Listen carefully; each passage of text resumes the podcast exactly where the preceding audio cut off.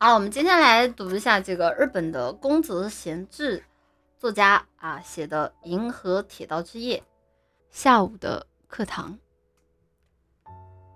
那么，同学们，有人说它是条河，有人说它是乳汁流过后、经过后留下的痕迹。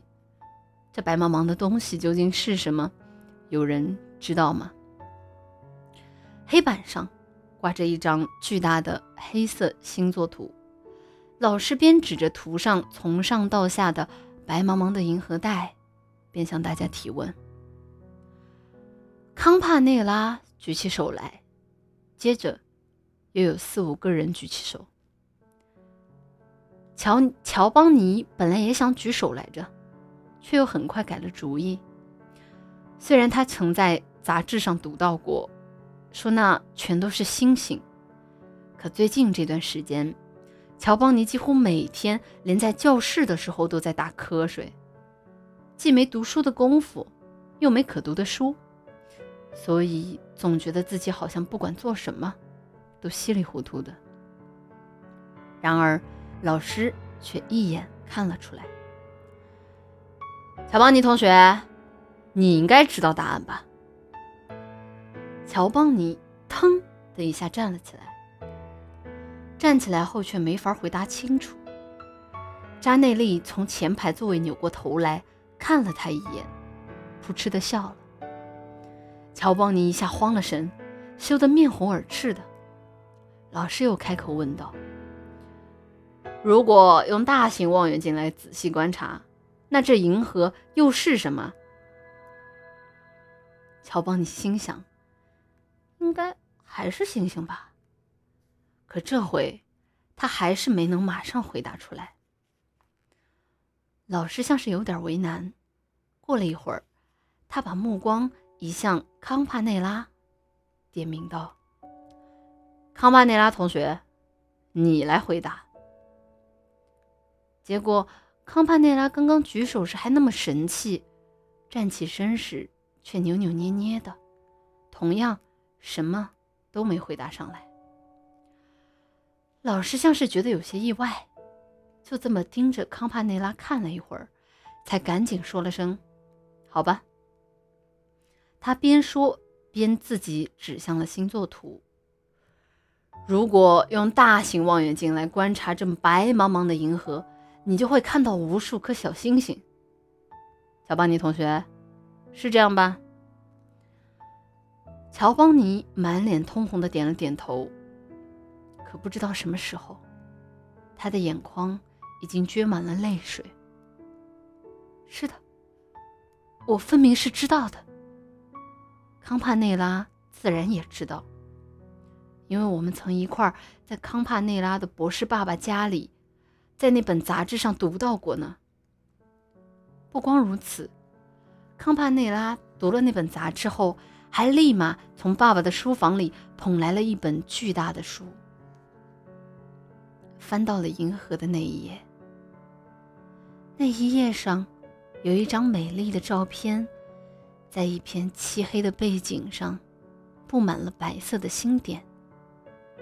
我俩就这样看了好久好久。这件事康帕内拉肯定是不会忘的。他没有马上回答老师的问题，是因为最近的这些日子，我早上和下午都得干活，辛苦的不得了。到了学校也没什么精神和大家玩，也顾不得和康帕内拉说话了。康帕内拉把这这些都看在眼里，觉得我可怜，才故意不回答的。越是这么想，杰邦尼就越是觉得。自己和康帕内拉都很可怜。老师又开口说道：“所以，要是我们把银河看作一条真正的河流，那么这样的小星星就像是河底的沙和碎石子；而要是把它看作一条巨大的乳汁河，那这就和银河更相似了。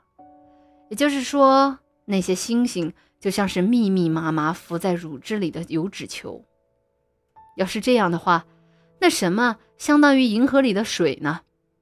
答案就是真空。在真空中，光能以一定速度传播，太阳、地球就浮在其中。也就是说，我们现在都住在银河的河水里。要是站在这银河的河水向四周望去，就好比越深的水看上去越蓝那样。银河底部越深越远的地方，聚集的星星越多，因此看上去就是白茫茫的一片了。大家来看这个模型，老师用手指向其中一面有着许多发光沙粒的大型双面凸透镜，继续说道。银河刚好就是这个形状，这一颗颗发亮的颗粒与我们的太阳一样，是一些自己会发光的星星。我们假定太阳大致在这中央，地球就在太阳的不远处。请大家把现在想象成晚上，我们就站在这正中央。当我们环视着凸透镜时，就会发现镜片薄的这边只能看见少量的发光颗粒，也就是。少量的星星，镜片厚的这边能看见大量的发光颗粒，也就是大量的星星。远处的看上去白茫茫的一片，这就是如今我们对银河的解释了。那么，这个凸透镜到底有多大呢？里面的星星又是什么样的呢？快到下课时间了，下堂理科课我们再讨论吧。今天是银河节。大家都到外面好好的观察星空吧。今天的课上到这里，同学们把书和笔记本都收起来吧。接着，教室里响起了开关书桌盖和整理书本的声音。过了一会儿，大家齐刷刷的站起来，行了个礼，就都离开了这个教室。好的，那么今天的书就念到这里了啊。今天的第一章是讲，是介绍了两位主人公和他们在故事上与银河与老师产生的一个小小的插曲。那我们拉普拉斯花店啊，为处于这银河巨大流淌的真空之中的啊小小的店员和店长啊，也即将步入睡眠了。